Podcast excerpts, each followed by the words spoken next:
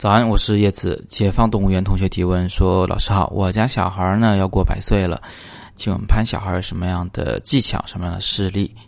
拍小孩呢有很多很多的摄影技巧。我们一般呢把儿童摄影分为呃儿童和婴儿两种。那么您说的这种呢，应该是婴儿啊，刚刚过百天。”那么我就简单的讲四个方面的注意事项。呃，第一个呢是画面的背景一定要简洁，这不只是说你要拿开后面的家具，要铺上这个洁白的羊毛毯子，呃，而且呢还指的是你这个毯子的褶皱不能过于的这个复杂。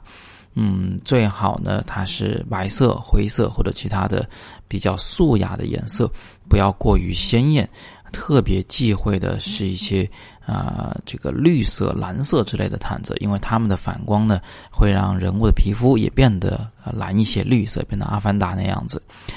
嗯，另外呢，第二个是光线最好要柔和一点。这个柔和呢，一来指这个光线啊，要是大面积的，嗯，它的面积不能太小。第二来呢，不能有阳光直射。一个没有阳光直射的窗户是最适合来做这种光线的，所以你可以把小朋友的床呢，哎，给它推到这一个嗯窗边。如果不方便的话，也可以用其他的一些桌子来代替，反正都要铺上一张白布的嘛，所以你也不知道它是个什么，它用什么都没有关系。那么，嗯，如果有阳光直射的话呢，就需要窗户本身就有一个纱帘来遮挡强光，一定要把这个光线的。面积变得大起来啊，要把它的这个强度降下来，这样的话呢，看上去就会更舒服、更柔软一些。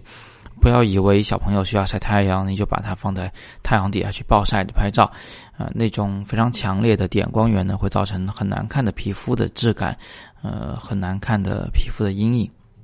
另外呢，大的窗光啊，啊，可以稍微的呢是在人物的斜前方一些，啊，就是以现在这个下面的小朋友为例，你可以看到他的眼睛里面呢有一个方形的啊一个小亮斑，大概窗户在那个位置就行了，是在人物的斜前方啊，大概四十五度角，再仰上去。啊，高光四十五度角左右，这又是咱们人像摄影课里说的这个伦勃朗光的这个方向啊。人物斜前方四十五度，再往上仰角四十五度左右啊，在这个位置上最好。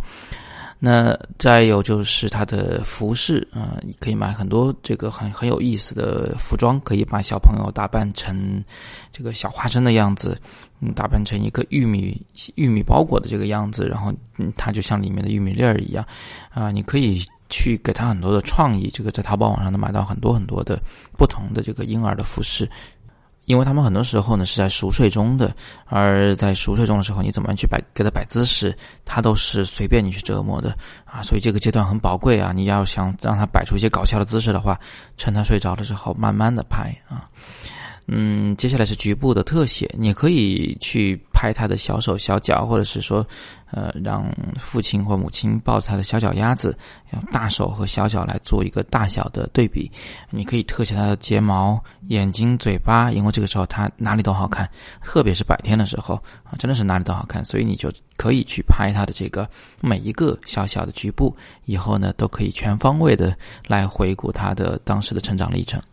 最后提醒一点，就是尽量不要用闪光灯来拍儿童啊，拍婴儿，因为他们的眼睛可能，啊，会发育的还不太成熟，可能容易会受到伤害。